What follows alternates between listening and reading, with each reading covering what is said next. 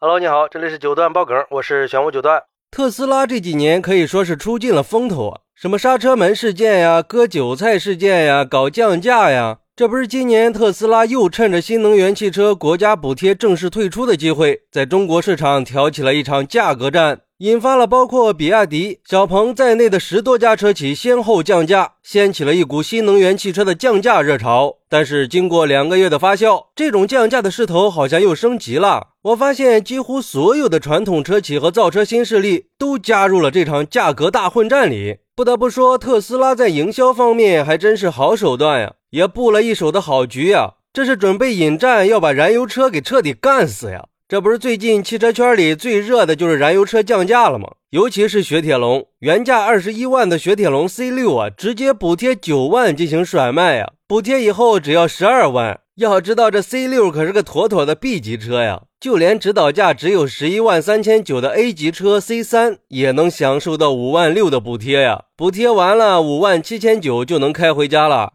这简直就是跳楼价了，而且还不只是普通的燃油车在降价呀，连以前需要加价的一些豪车也在降价促销。比如说，去年还卖六十三万的宝马 X3 M40i，现在只卖四十七万；去年卖四十万的奔驰 GLC，今年已经跌到了三十三万七。我觉得呀，这些都是新能源汽车降价导致的，因为新能源汽车这次的集体降价，伤到了燃油车的优势啊，便宜。这前些年虽然说新能源汽车用起来比较省，但是因为锂电池成本一路飙升，在价格方面是要高于燃油车的。从整体生命周期成本算下来，新能源汽车并没有比燃油车省多少。以前很多人选择新能源都是出于绿色环保的情怀，但是这次新能源的大幅度降价，价格已经接近了平价燃油车。加上使用成本低的优势，显得新能源汽车的性价比一下子就被拉起来了呀。根据去年的数据来看，二零二二年燃油车的销量同比减少了二百三十点二万辆，到一千四百八十六点八万辆。而新能源汽车的销量增长了五百六十七点四万辆，同比增长了二百六十八点七万辆。而且有人认为，去年的电车替代充其量也只是刚刚开始而已。新能源汽车开始降价之后，这才是真的开始在革燃油车的命啊！可以说，这次价格战的打响，是燃油车被动卷入竞争浪潮的无奈，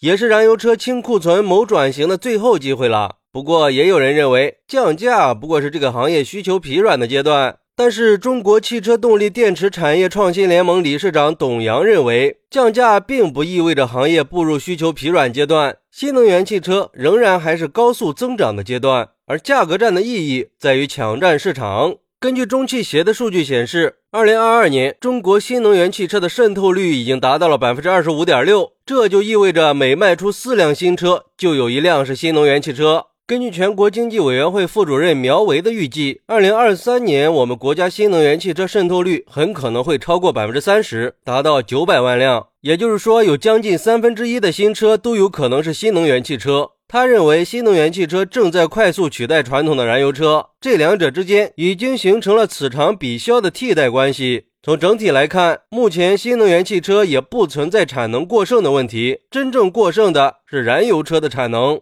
确实呀，作为一个十多年的汽车人，我也觉得新能源汽车的大幅降价对燃油车市场肯定会产生一定影响的。价格降了，就会增加用户选择新能源的动力，导致燃油车需求的下降。而且现在新能源汽车的技术和性能一直在不断的提升啊，关键是它比燃油车更节能、更环保。不过在短时间里，燃油车还是会有一定的市场需求和生存空间的。你看，这些年燃油车市场也是在不断的优胜劣汰，价格战对于汽车行业来说从来都不陌生。早些年以吉利、奇瑞为代表的一批自主品牌，不就是靠着低价战获得了大量的市场份额，实现了规模化的大跃进？后来一些合资品牌也通过降价和挤压自主品牌的生存空间，让众泰、力帆这种弱势品牌在价格战里被淘汰出局了。但是总的来说，新能源汽车未来很有可能就是大趋势了。燃油车到最后大概率就变成了一种小众的存在。领跑汽车的董事长曾经就说过：“我们要做的就是直接抢占传统燃油车的市场份额，让电车比燃油车更便宜。”